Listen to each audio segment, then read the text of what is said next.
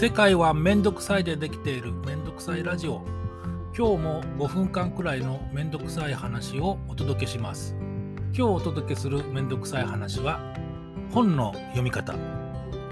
本の読み方。本読んでますか、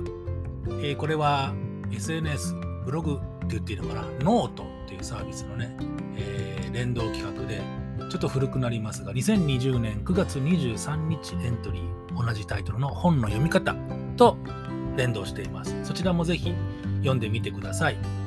えっと、本ね、これはだいたい月5冊ペースかな。うん、年間で50から60ぐらい読んでるかなというところ。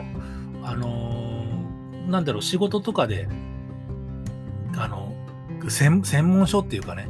こう情報、最新情報を入れなきゃいけないみたいな本とかは、あの頭からお尻まで読む感じじゃないので、そういうのは冊数に入れてないけど、なんだろうな、まあ、ビジネス書と言われるものとか、それから小説は最近読んでないかな。あこのところすごく集中的に読んでるのは気。気って、あの、気合の気。元気の気。気に関するね、勉強を始めたということがあったので、えー、その、習いに行ってる先生ところのね、えー、先代の東平光一先生っていう、もちろん会ったことはないけど、その人とか、今のその、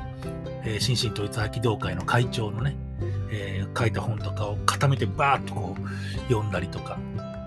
してるんだけど、あのー、昔からね、本ってこう、新品、新品である本がすごくプロダクトとして好きっていうか、汚せないんだよね。あの、ドッグイヤーって言ってこう、ページの角っこをこう折ったり、それから線を引いたりがなんかね、苦手なんだよね。あの、そんなん関係ない本は汚してなんぼやっていうね、えー、自分の血肉になるようにどんどんどんどん書き込みをしていって何度も何度も読むのがいいんだっていう感じで言ってる人がいてそれはそれですごく憧れがあってああ俺もちょっとやってみたいなと10年くらい前だったかな斎藤隆さんの多分もう随分売れたやつで、あの、えー、3色ボールペンで線を引きながら読みなさいって言ってね、赤と青とグリーンと、なんか、あの、それぞれの色が何を意味するかっていうのはちょっと忘れてしまったけど、自分の気になるとことかね、えー、これは重要だなとか、あそういったことを赤と青とグリーンで3色ボールペンで線を引きながら、でその時もね1冊か2冊はねそうやって引いたんだと思うんだけどもうダメなんだよね、えー、なんか本を汚してる感じがしてあれはどういう勝負なんだろうね。それから本をね、えー、読み終わってすぐあの処分。まあ俺の場合は、えー、古本屋さんにちょっとまとめて数がまとまったら段ボールに詰めて送って買い取ってもらってってことをやってるんだけどその時、まあ、あの値段がどうのこうのっていうのはあるけど、えっ、とね、売らずに取っておいて、2回、3回って読みたくなる本がたまにあって、その2回目に読んだ時に、1回目に線引いてあると、もうなんか気分がなえるっていうか、えー、そこに目がいっちゃうんだよね。もう余分な情報として1回目に読んだ時、の、